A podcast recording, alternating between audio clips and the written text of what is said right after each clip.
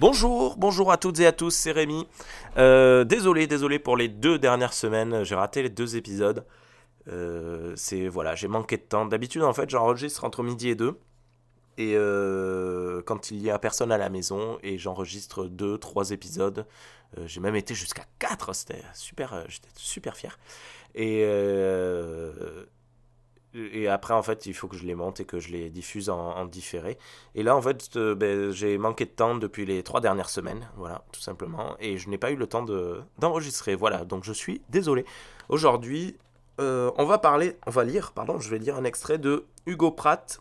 Enfin, Hugo Pratt, c'est l'auteur, pardon. Euh, de Corto Maltese par Hugo Pratt. La version romancée de La balade de la mer salée. Alors, Corto Maltese, moi j'adore, j'ai j'ai toutes les BD de, dans la collection Casterman que j'avais récupéré de, mon papa, donc en, version noire et blanche sur des vieilles, euh, des vieilles feuilles toutes pourries. Il faudrait que je les rachète parce que je, on perd les, les feuilles tellement les, l'édition est ancienne. Et j'avais adoré donc la, mer, la balade de la mer salée, qui est une des plus belles histoires qui m'ait jamais été racontée.